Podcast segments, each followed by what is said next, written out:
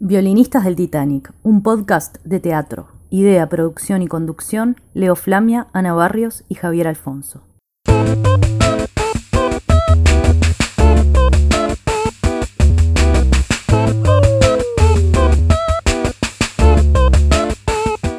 Seguinos en redes. En Facebook, arroba violinistas del Titanic. Twitter, arroba violinistaspod. Instagram, arroba violinistas del Titanic.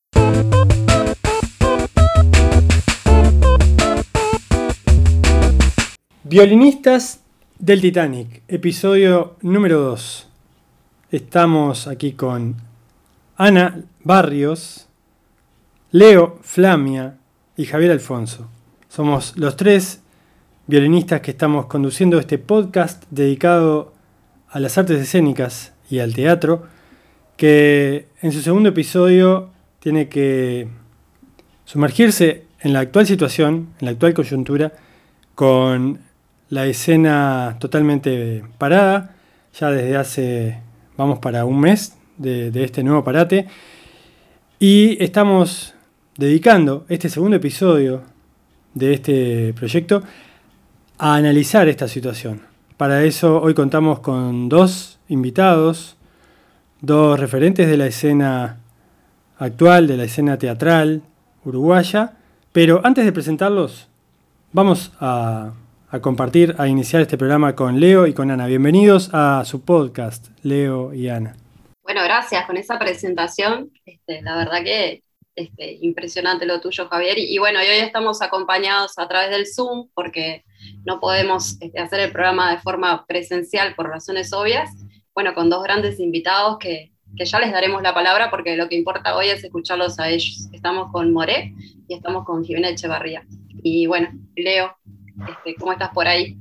Bien, bien, contentos de, contento de estar otra vez con ustedes, de, poder hacer este segundo episodio, siempre con un poco de temor eh, de poner mi voz detrás de, esa voz tan profesional de locutor radial que tiene Javier Alfonso, pero, pero bien, contento, contento de estar otra vez eh, iniciando un episodio de, de Los Violinistas. Así que bueno, como vos decías, Ana, lo importante es conversar con, con nuestros invitados, nuestras invitadas, Analidad, Moré y, y, Ximena sobre la situación, así que vamos un poco al grano ¿no? con ellos.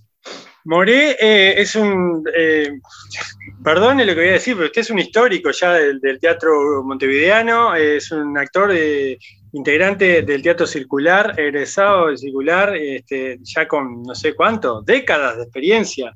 Eh, y Jimena es mucho más joven, por supuesto, que, Moré, está clarísimo, y es una de las dos eh, fundadoras y directoras de Implosivo, ese colectivo, esa escuela, esa compañía afincada en, el barrio sur, eh, que en los últimos años, la última década, ha sido uno de los fuertes animadores de la escena montevideana la, allende lo que es la centralidad, ¿no? lo que es ese eje de 18 de julio.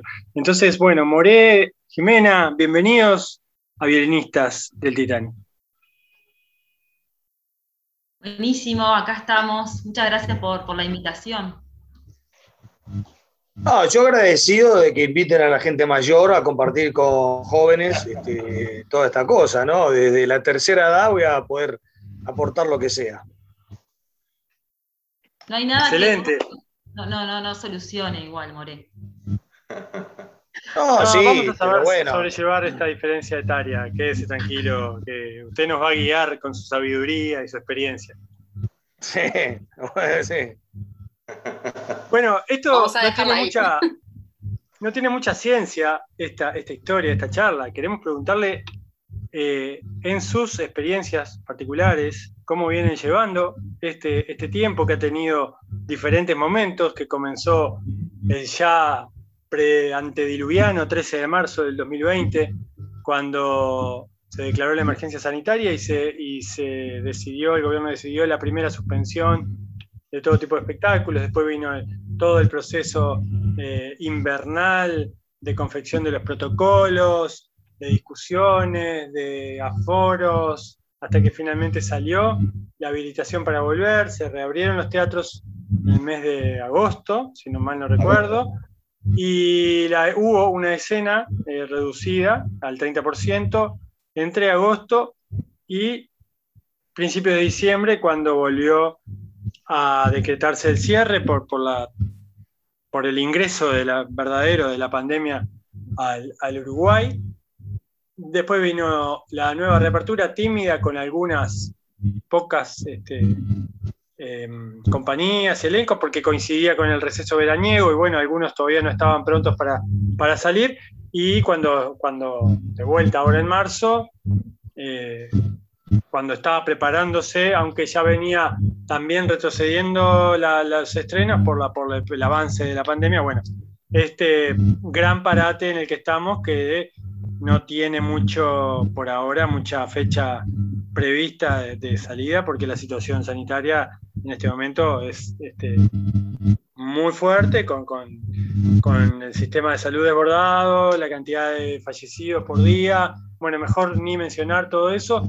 Lo que sí, este, estamos con, una, con un parate total y con, una situación de, de extrema este, gravedad, que ha sido denunciada y, mencionada por múltiples actores de, la cultura, en documentos, en testimonios. Entonces, bueno, queremos preguntarles básicamente en la historia de ustedes cómo se viene dando todo este proceso. La voz joven, por favor, el, futuro del teatro nacional, no ya. Yo quiero aclarar que yo ya no soy tan joven, no me, no me, no me hablando en el primer hervor. Pero bueno, eh, ¿qué vamos a hacer? Dale, dale, More, hablate vos que fue la experiencia. Este, mira cómo ven. Medio filo y ya empiezo a hablar. No, eh, mi experiencia arranca que yo el 13 de marzo de 2020 estaba grabando eh, promos para hacer un espectáculo en Magnolio, el unipersonal que, que vengo robando la plata hace años. Y a las cinco y pico de la tarde fue cuando nos enteraron. Mientras estaba grabando las promos, este, me enteré que se suspendía todo. Y bueno, ahí se cayó, se nos cayó todo, ¿no? Se suspendió todo, quedó todo parado. Después, extrañamente, volvieron primero pícaros y divas antes que la apertura de los, de los teatros y los museos, cosa que no, no terminé de entender. Este, yo tuve la suerte del año pasado de poder hacer el unipersonal en boliches, este, mientras los teatros estaban cerrados, porque los boliches seguían abiertos. Y, una cosa que tampoco entendí, eh, que, como contando la realidad, ¿no?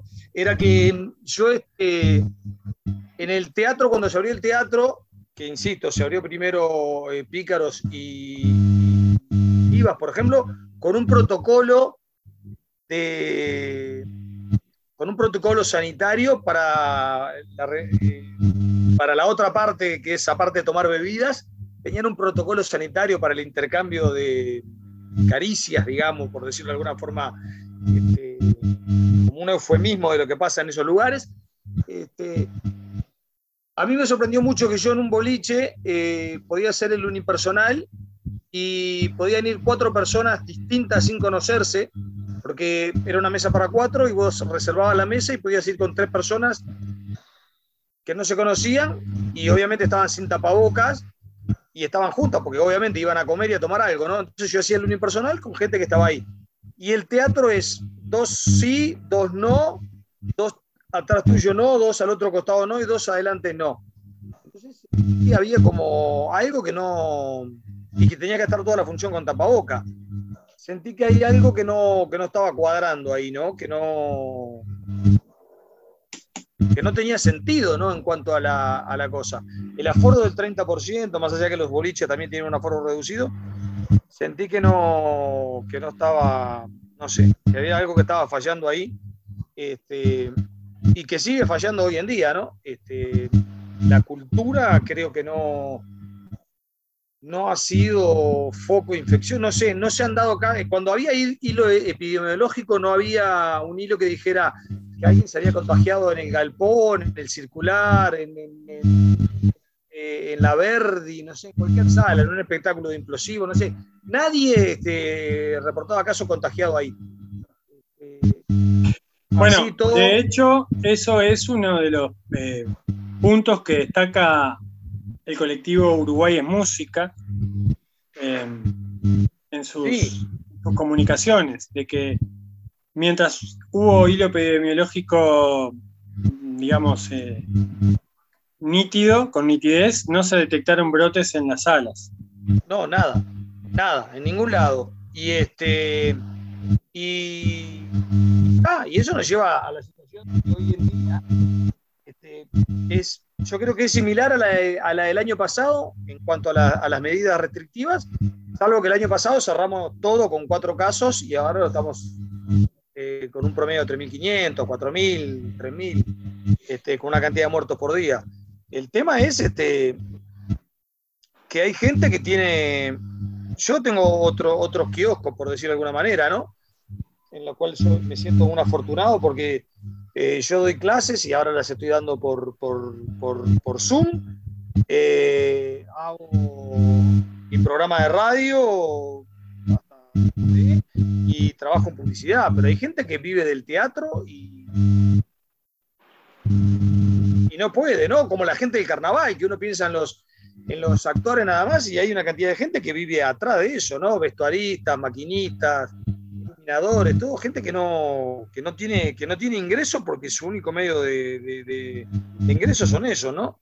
Entonces yo la veo, por ese lado la veo muy, muy, muy complicada, ¿no? Más allá que el trabajo nos bajó a todos, este, yo por lo menos conservo algunos ingresos y algunos trabajos. Hay gente que no, que no hay soluciones y vos decís, la ayuda, está bien, no hay plata para todo, pero si no te dejan trabajar a vos, porque creo que parte de un concepto que la cultura no es trabajo y que la cultura no genera ingresos. Y yo creo que la cultura es un trabajo y la cultura genera muchos ingresos y que vive mucha más gente de la que nosotros estamos pensando. Por algo esta movida con el cine, cuando vienen a filmar acá, eh, se permite. ¿Por qué? Porque trae mucha gente y trae mucha plata. La cultura mueve mucho dinero y hay un concepto erróneo de que la cultura no mueve dinero. Bueno, el sector, uno de los productores nucleados en Uruguay es música. Hace poco, en una entrevista en el programa, creo que fue en Del Sol, dijo que el sector cultural, del sector de artes escénicas, concretamente música, teatro, danza, movía un bruto de unos 80 millones de dólares al año en todo el país. Lo cual Digo, no sé cómo, lo, cómo lo posiciona eso a nivel de las industrias, pero que es un monto importante del cual comen miles de personas. Se habla de más de 10.000 personas vinculadas al sector a nivel macro. Entonces, claro, viste, hay, hay una cantidad de, elementos que, no se pueden dejar pasar por algo así. Vos decís, este, ¿qué hacemos entonces? Como decía este Alejandro Puntones, ¿se puede ir a tocar a un, a un, a un casino? No sé, hablamos con, con, con Gemena que le tengo acá, armemos un espectáculo y lo hacemos en el casino, o nos vamos al shopping a actuar.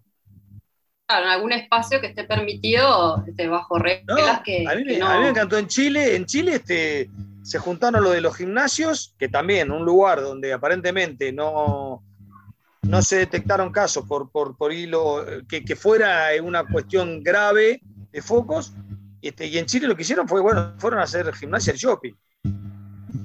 No sé, perdón, esa es como un pantallazo, no, quiero hablar así, está Jimena ahí y no, no la estoy dejando ni meter un bocado. Violinistas del Titanic, un podcast de teatro. Yo una cosa quería como acotar a lo que decía Moré y capaz que después escuchamos a, a, Ximena si, si, está ahí, se anima. Eh, que en la última conferencia de prensa el presidente de alguna forma hizo referencia a una crítica que se le había hecho eh, por, parte de un senador porque reclamaba que las personas que eh, trabajan en la cultura no estaban generando ingresos y, el presidente dijo, bingo, eh, yo no puedo cerrar un restaurante porque el, el chivitero, si cierro el restaurante, se queda sin trabajo. Y en esa respuesta entra en su contradicción, porque justamente si el chivitero puede estar trabajando, porque si no tiene ingresos, el, el, actor, la actriz, el técnico de sonido o, el músico también debería estar trabajando. O sea, o cierran los dos o no cierra ninguno. O cierran los dos y se les da apoyo, no cierra ninguno. Y ahí en su respuesta, un poco enojada, eh, quedó a la vista cómo considera o la no consideración de las personas que trabajan en la cultura como, como trabajadores, igual que el que de pronto hace una pizza en un, en un, en un bar, ¿no? Eh, bueno, ese es, el, eh, ese es el, el, punto central, y ya vamos con Jimena, eh, de la Carta Compromiso por la Cultura, que, que diseñaron algunos gestores, productores, artistas, y que fue, que obtuvo más de 14.000 adhesiones y fue entregada al gobierno semanas atrás y tengo entendido que el gobierno prepara una respuesta a, a, ese, a ese documento, en el cual el punto central era eh, poner arriba de la mesa, en agenda, el tema de la cultura como un espacio de la, de la, sociedad, no solo un espacio simbólico, sino también un espacio económico, como un sector de trabajo, un sector con más o menos informalidad, pero un sector también que integra la red de la economía.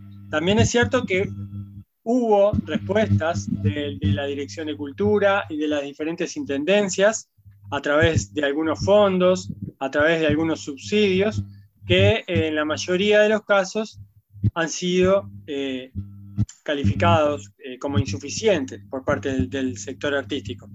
Entonces ahí es donde se da esa, yo veo esa distancia hasta ahora muy, muy lejana, muy, muy grande entre el sentir de, la comunidad artística, mayoritario, y el discurso de, las autoridades, tanto de, gobierno central como de las intendencias, porque el reclamo ha sido parejo para, para los dos, ¿no? Este, como que lo veo sin calificar, sin tomar, digamos, decir yo esto es insuficiente o no, porque no estoy en el, en el, en el mojo, eh, veo que, es, que hay una distancia muy grande entre ambas partes. Entonces, no sé, Jimena, contanos cómo, cómo lo sentís vos. No, yo, yo estoy como de acuerdo y, soy una de las que piensa que tenemos que trabajar en esa, en esa concientización de que nuestro trabajo, de que es trabajo. Nosotros somos trabajadores y trabajadoras. Eh, que hay algo que a veces queda como esta cosa de los artistas no por vocación y lo hacen por amor al arte y les encanta hacerse ver y les encanta estar en no sé cuánto, no, señores, atrás de, cualquier espectáculo, de cualquier eh, trabajo artístico, hay horas y horas y horas y horas, meses de trabajo que no, no, no, son redituables, no están, no están, ahí ah, no, porque trabajan de otra cosa, no, trabajan de otra cosa porque no se paga lo que se debería pagar por el trabajo que está haciendo. Que a veces ah, trabajás, hay mucha gente que trabaja ocho horas en, un en otro trabajo y después trabaja otras ocho horas más por día, o siete o cinco, en esto otro, que, que en realidad no, no, es que uno lo hace por vocación, hace porque de verdad cree que el trabajo que estamos haciendo es importante. ¿no? ¿Por qué eh, no valorizar el trabajo del técnico, el vestuarista, del actor, del director, de, de todo y cuantificarlo? Yo creo que falta cuantificar eh, eso. Se, puede cuantificar a un obrero de la construcción, pero no se puede cuantificar a un obrero de la cultura. ¿Cómo, cómo empezamos a, trabajar sobre ese, sobre ese paradigma, ¿no? De que tenemos que empezar a, cambiar, que yo veo comentarios, ¿no? Que, no sé, vieron que ahora estamos en el mundo de las redes en donde alguien dice algo y hay 300 personas que te comentan abajo anónimamente y te dicen cualquier cosa. Entonces, nosotros, eh, eh, vos a una manifestación artística y abajo te dicen, vayan a laburar, hagan algo, ¿qué se creen? Cambien de cosa. No, señor, estamos trabajando, ¿no? Estamos, estamos trabajando. Eh, bueno, Implosivo es un espacio que ha este, abogado mucho y que ha pregonado mucho la, la profesionalización en diferentes rubros de las artes escénicas, ¿no? Sí, yo es que, es que creo que es, es, por, es por ahí, ¿no? Entender, y, yo a, mis alumnos me gusta decirle, esto, pues, esto es tu trabajo, vos vas a formarte para trabajar, no vas a, formar, no vas a formarte porque querés, eh, no sé, que de verdad creo que, que podríamos trabajar y poder vivir de lo que es de vivir, nadie está diciendo ser rico, ¿eh? estamos vivir de lo que es nuestro trabajo.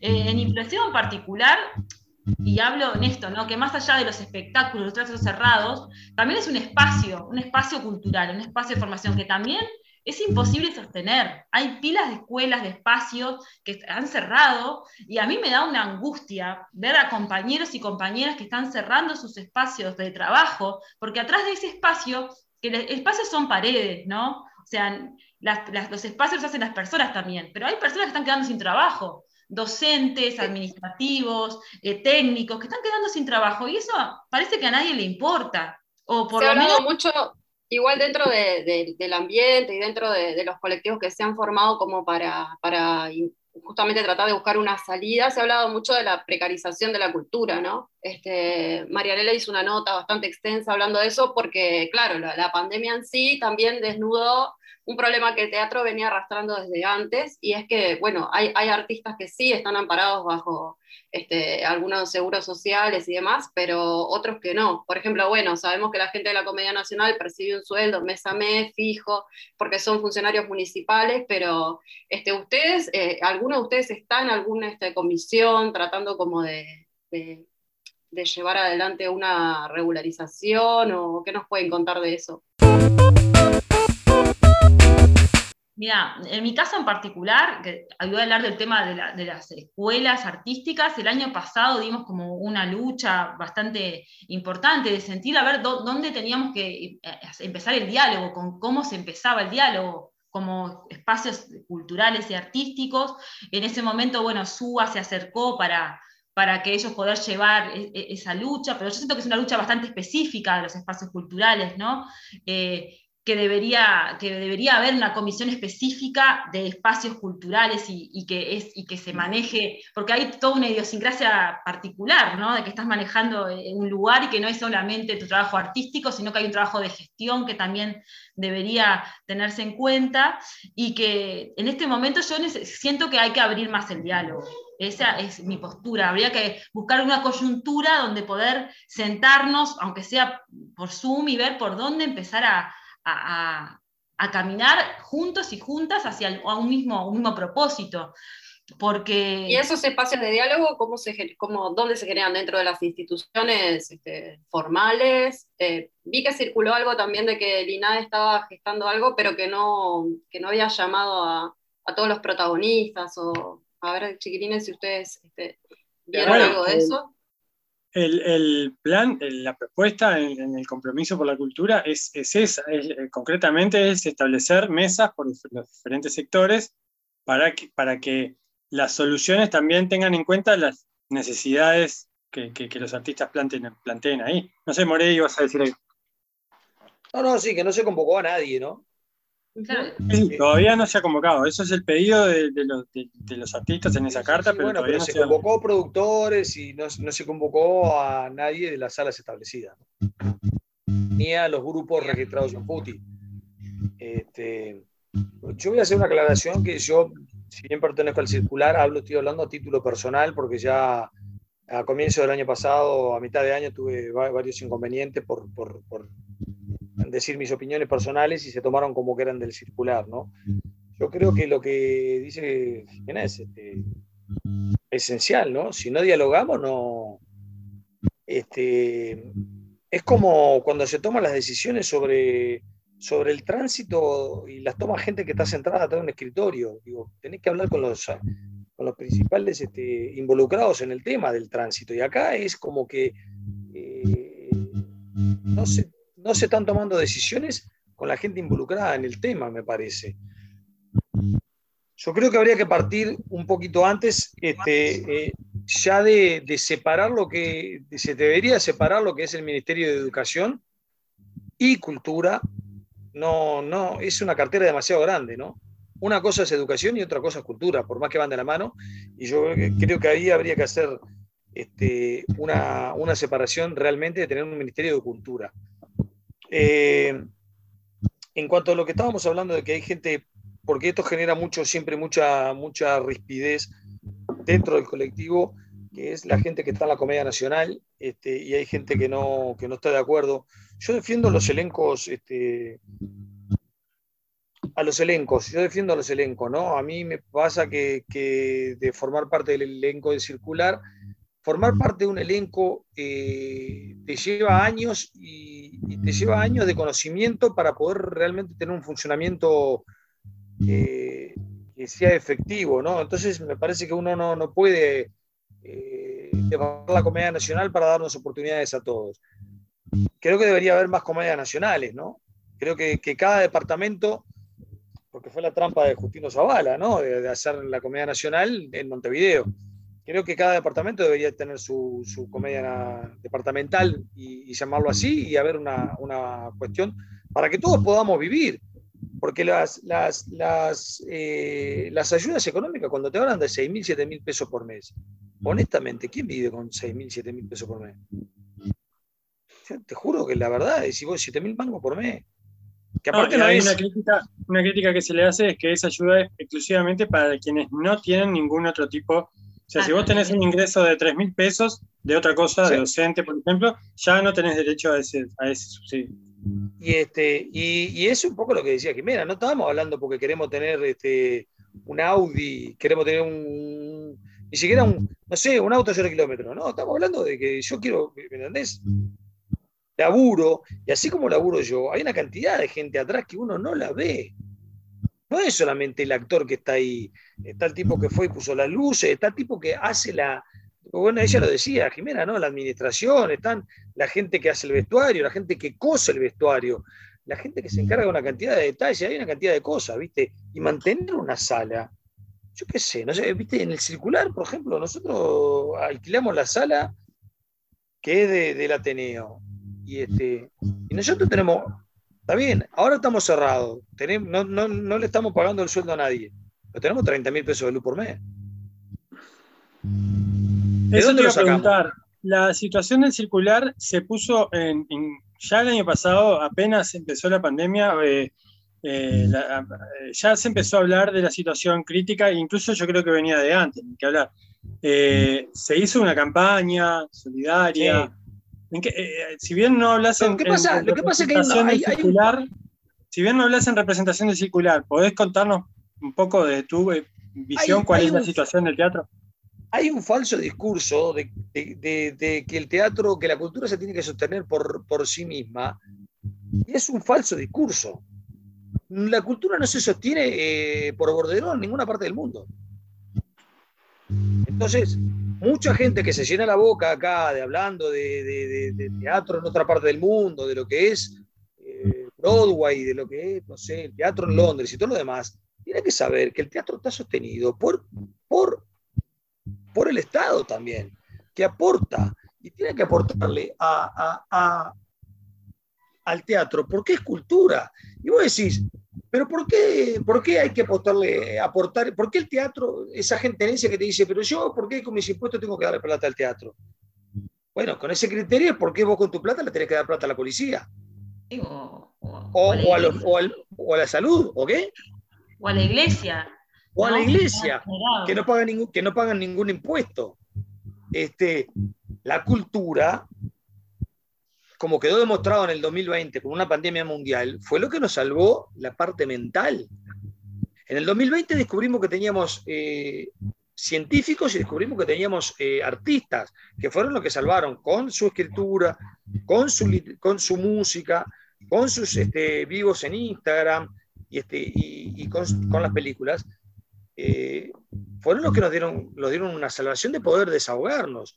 El circular, el circular está en una situación muy comprometida, como la están todos los teatros. tenés, un montón de, perdón, tenés un montón de costos fijos que no lo podés mantener. Y es mentira, y que venga cualquiera a decirlo, en todas partes del mundo el teatro está subvencionado, porque es cultura.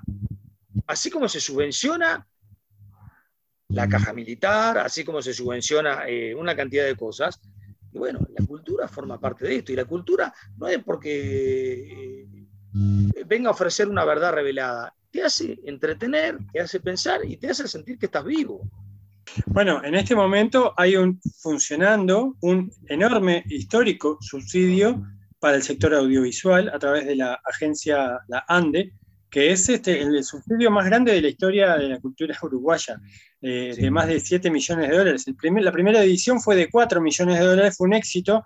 Vino la serie esa que, usó la Plaza Independencia y que se, usó, se hizo en gran medida por ese subsidio.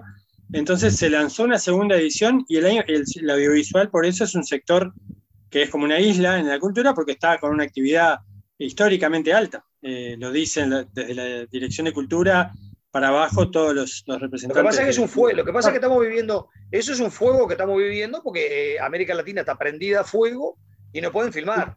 Y ahí claro, nosotros que no sé hasta cuándo va a poder ser. Pero está ocurriendo gracias en buena medida a ese subsidio. Sí, sí, sí, sin duda, sin duda. Perdón que acaparo la palabra y está Jimena para, desde hoy como amagando para hablar. Violinistas del Titanic, un podcast de teatro a mí, en esto que también para sumar, a mí me preocupan y me ocupan otros espacios que también, que no, espacios y compañías más pequeñas, ¿no? que no tienen a veces tal vez un teatro, un teatro tan grande o un teatro que esté adentro de una federación o cantidad de cosas que se, van a desaparecer. Hay cantidad de gente militando desde un lugar artístico, desde lugares muy chiquitos y que no tienen cómo sostenerse. Y ya, ya han empezado ¿no? a lugares de decir, bueno, no se puede no se puede sostener ese teatro que es independiente, independiente de lo independiente, esas cosas que son como under y que es, esos colectivos que son que están ahí, que están pululando y que generan un montón de belleza escénica y artística y un montón de trabajo y que vienen laburándose un montón de tiempo, pero no están sostenidos desde ningún espacio, desde ningún lado. Entonces a mí me ocupa como la, la defensa de esos, de esos lugares, ¿no? Y de esos, esos equipos de trabajo, de esas compañeras, donde me incluyo en cierta forma también, ¿no? Eh, nosotros tenemos un espacio que, que donde podemos todavía dar clases por Zoom, pero ¿hasta cuándo? No sé. No sé cuánto se puede sostener esto de dar clases artísticas por Zoom, cuando hay gente que, gurises que en sus cabezas, en sus familias están pasando cosas, económicamente están quedando sin trabajo parte de, su familia no van a poder seguir pagando una formación artística y que no van a poder seguir militando en un espacio porque no tienen cómo y que, y cómo además sostenemos este espacio, porque como bien decían, un espacio cultural y un espacio artístico también sostiene cabezas en estos momentos, ¿no? momentos donde la depresión empieza a, jugar, donde no sabes de dónde agarrarte, donde tener un, un, lugar de encuentro y de espacio y de apertura, en donde vos puedas transmutar toda esa energía en creación. Entonces, si esos espacios se empiezan a cerrar, empiezan a desaparecer, ¿qué pasa? ¿Qué pasa? Jimena, ustedes. Ah, perdón, adelante, Leo. Tomando un poquito lo que estabas diciendo y retomando la línea, porque si no nos vamos a ir, este, a, nos vamos a pasar bastante tiempo. Una cosa que pasó el año pasado eh, este, fue que justamente la situación crítica hizo que mucha gente que de pronto tenía situaciones eh, a veces como, como contrarias entre sí, logró confluir en un gran espacio, por lo menos en las artes escénicas, este, con, con, cosas que se articularon nuevas, como ensayo abierto, el espacio 7A, junto con Futi, junto con Suba, y ensayo, derivó en una, una, declaración, una carta que fue como... En una especie de declaración de principios que estuvo muy buena, y eso ha quedado como, como, como perdido, ¿no? O sea, me parece que estuvo bueno cómo se construyó un espacio colectivo entre todos, muchas veces incluso con diferencias previas, pero confluyeron, y eso ahora en este tiempo está como un poco, ¿qué perspectiva ven de, de, esa de, de, espacio para, adelante? En particular con Primer Ensayo, que yo soy parte del colectivo Primer Ensayo, nosotros seguimos trabajando, en este momento estamos en una campaña que es por redes, que la realidad es visibilizar las horas de trabajo que hay atrás de cada espectáculo, si van al, Instagram de Primer Ensayo pueden ver cómo esa campaña. Estamos haciendo una campaña audiovisual que también saldrá la semana que viene y estamos proyectando las próximas salidas. Lo que pasa también es que empieza, lo hablábamos un poquito antes de, ¿no? Con, con, Ana, empiezan a empezar a aparecer otras preocupaciones. O sea, en un momento empiezas como a tratar de salir y, reventar todo y salir y visibilizar y juntarse, y después tenés que empezar a, a preocupar de que hay que sostener, ¿Cómo sostenés? A mí, en nuestro caso particular, estamos muy sumidos en cómo vamos a sostener el espacio y cómo vamos a, sostener el espacio para nuestros alumnos y alumnas, ¿no? Entendiendo que a mí, como, como, como creadora, me está ocupando más lo que le está pasando en las cabezas a ellos y a ellas que el ponerme a crear. Y sí, creo que el rogar de resistencia está haciendo en sostener ese, ese, ese núcleo de, de cabezas y que no, no, no, nos caigamos. Ellos, ellos me sostienen a mí y yo los sostengo a ellos. Entonces, algo más masivo pasa a ser algo más micro, en donde es uno a uno, ¿entendés? Y donde, bueno, sí, Eh, a veces, eh, creo que a veces también está bueno tomar aire para gritar más fuerte, ¿no? Yo creo que, estamos en, un momento de tomar aire, porque en cualquier momento vamos a tener que gritar más fuerte. En mi caso es por ahí. Una pregunta para los dos, ya acercándonos al cierre para no, para no sacarles tanto tiempo. Em, a nivel de ayudas, porque a nivel lo que se está discutiendo más fuerte es el tema de las ayudas a las personas, a los artistas, a las instituciones, a las salas, a los espacios culturales. En el caso del, circular y de, implosivo, concretamente, ¿qué ayudas tienen en este momento, tanto a nivel estatal como a, nivel eh, departamental de la Intendencia? Nosotros ninguna. Ninguna. Ni una reducción de. Porque digo, podría ser un, principio de, de, solución para paliar la crisis que los espacios por lo menos tuvieran cierta ayuda para ser sostenidos en los costos fijos, por ejemplo. La, mayoría de los espacios culturales, porque el año pasado estuvimos nosotros en ese sondeo, en ese trabajo eh, de, empezar a hacer, alquilan los espacios. Eh, y se sostienen de verdad, o sea, no es un trabajo que vos, que vos digas, yo me voy a hacer rico trabajando en un espacio cultural. Vos sostenés un espacio cultural por convicción, por, una, por, una, militancia, por una convicción. entonces, es lo que decían eh, Moré, no, no, queremos salir en un Audi mañana a, pasar por 18 de julio. Nosotros estamos sosteniendo un espacio y así como otras compañeras y compañeros, y eso, casi todo lo que entra es para sostener el espacio y para que el espacio esté. El año pasado tal vez te agarró mejor, porque bueno, vos vas, juntar, vas ahorrando para sostener meses como enero, febrero, viste que no hay actividad, no sé cuánto este año.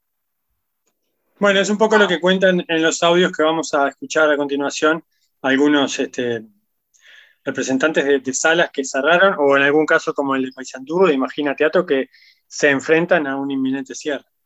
Es que, es que a mí esa es la, la preocupación más grande, de ver que te lo digo, voy, a partir desde lo micro, que es lo mío, hacia los compañeros que están acá. Nosotros, yo no sé cuánto tiempo vamos a sostener. No sé. Y no es porque no tengamos capacidad de salir a hacer otra cosa, porque hay gente que dice, salí a hacer otra cosa. No, no, no, no tengo. Yo dejé de hacer otra cosa para dedicarme, para dedicar mi vida a, a, la cultura. O sea, no es que nunca trabajé de otra cosa y no sé hacer otra cosa. O sea, fue una decisión tomada. El tema es, ¿por qué ¿Por qué sacrificar los espacios culturales? ¿A costa de qué? ¿No se dan cuenta que sacrificar un espacio cultural, un teatro, una compañía, un grupo, les, se va a cobrar caro después socialmente en algún punto, en algún momento? Va a empezar a caer la ficha por su propio peso. Por ahí. Moré, en tu caso, en el caso de ustedes, en circular.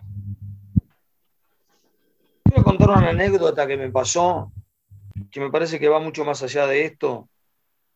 Yo cuando me casé me fui de luna de miel a Nueva York, porque soy un burgués y porque me regalaron los pasajes. Como yo no hablo inglés, cuando llegamos al aeropuerto, la que era mi señora. Cuando yo le di mi pasaporte, habla mi señora, ¿no? Y el tipo, un puertorriqueño que solamente hablaba inglés, la paró muy en seco y le dijo que él estaba, eh, que ella se callara porque él estaba hablando conmigo. Cuando me ve el pasaporte de, de hace veinte y pico de años, ve que dice actor. Y el tipo dice, oh, actor. Perdón, señor. Eh", y ahí me empezó a hablar en español, que no había hablado en español, en español nada. Me empezó a hablar en un español perfecto, porque era puertorriqueño, y me dio la bienvenida como no se la había dado a nadie en Estados Unidos, este, de los que vimos ahí que estábamos haciendo los trámites migratorios. Y, creo que marca un poco lo que es la, la percepción de la cultura lo que decía Ximena, este, de la cantidad de horas que trabajamos y la cantidad de horas que, no sé qué, que tenemos que estar convencidos. Yo creo que eh, es más trabajoso explicar que lo que nosotros hacemos es un trabajo que realmente el trabajo que hacemos. Yo siempre tengo ese chiste. mi, verdadero trabajo no, no es este, ser actor, es convencer a, la otra gente que el ser, ser actor es un trabajo. claro, hoy con el humor, este, pero, pero eh, hay, hay, una cuestión así, acá el trabajador de la cultura es el que, bueno, está el bohemio, el que no tiene otra cosa que hacer, el hippie, el que no sé qué. Y Este, Vos jugás con eso, con, tu, con el nombre de tu oficio también. Sí, claro, yo porque tengo una, postura de, que trabajo con el humor y que digo que soy ladrón de gallinas y todo lo demás. Pero si yo cobrara por las horas de ensayo, que me imagino que, que Jimena va a estar por ahí, y con las horas que le. Primero con las horas de ensayo, en sala, más las horas que le dedico en mi casa a estudiar la letra, a estudiar el personaje, a estudiar la obra, a estudiar el contexto histórico y todo lo demás, si yo cobrara por hora, ahí sí capaz que andaba en un Audi, ¿eh? Ojo. Si a mí alguien me lo pagara, las, horas invertidas, me imagino que nos tocaríamos bocina con, con Jimena en 18, cada uno este, con nuestro Audi, con nuestro BM. Eh, el circular, eh, bueno, eh, a través de FUTI se redujeron las, ayudas a la mitad, ¿verdad? Sí, el subsidio otorgado en la que, de cuentas, que... era de 14 millones y del año 2020 pasó a ser de 7 millones. algo que estaba votado por todos los partidos políticos. Asumió una nueva administración y bueno, con un entredicho en el medio donde eh, extrañamente, el, ministro de Educación y Cultura manejaba mal las cifras. Yo te juro que sigo sin entender eso. ¿Cómo, si sos ministro de Educación y Cultura, podés decir eh, que el calpón se llevaba 28 millones de pesos cuando se lo llevaba eh, el, colectivo en total? ¿no? Y el circular, yo qué sé, yo te diría que está al borde del cierre también. Para mí es así pero me preocupa mucho más porque el circular tiene toda una historia, el circular lo conoce mucha gente, porque el circular hace cincuenta y pico de años que está y no sé cuánto.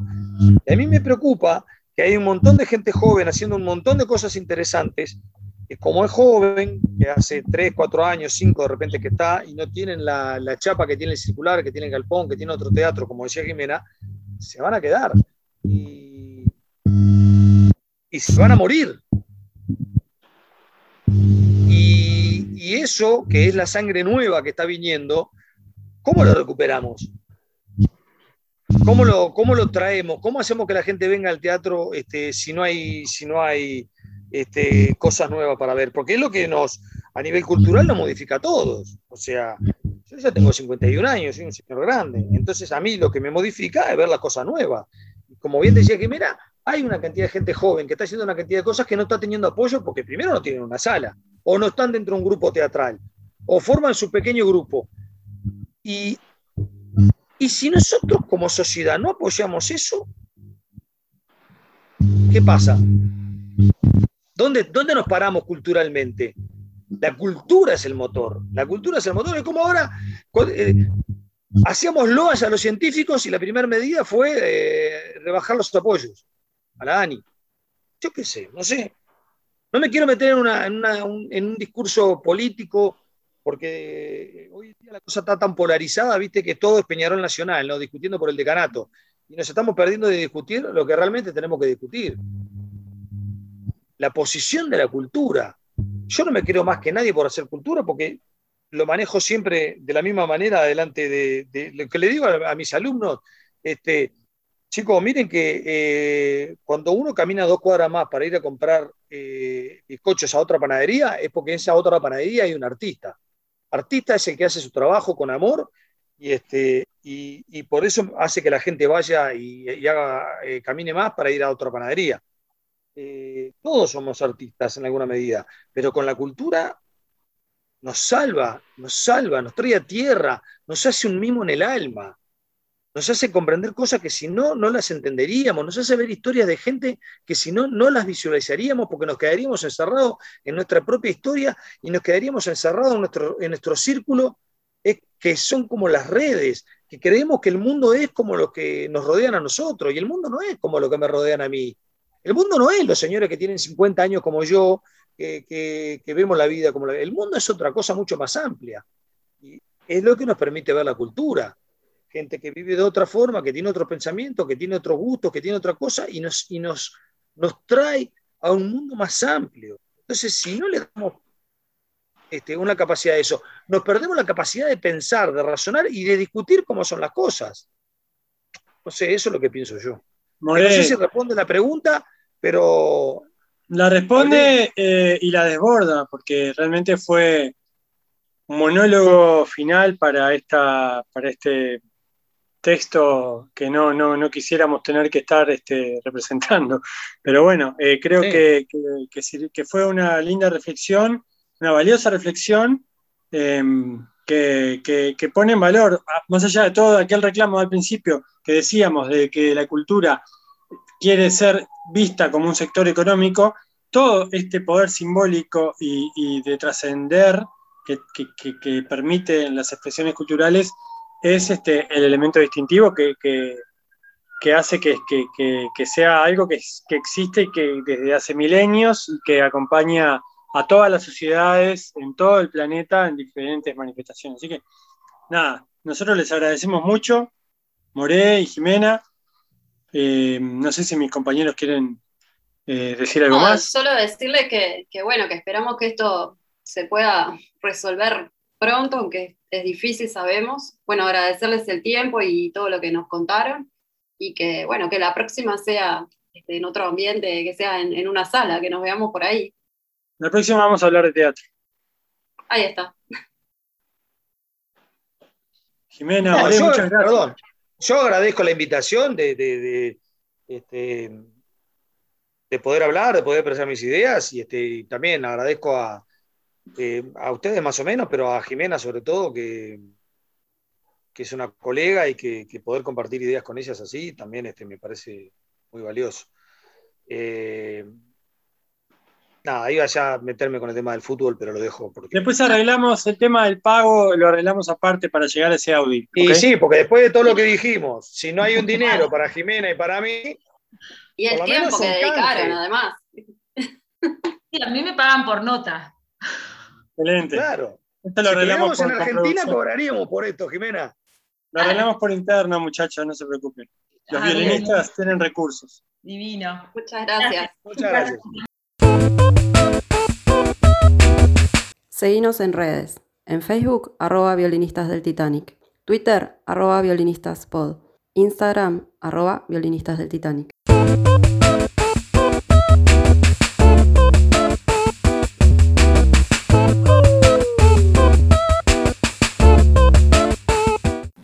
Esto fue Violinistas del Titanic, un podcast de teatro. Idea, producción y conducción, Leo Flamia, Ana Barrios y Javier Alfonso.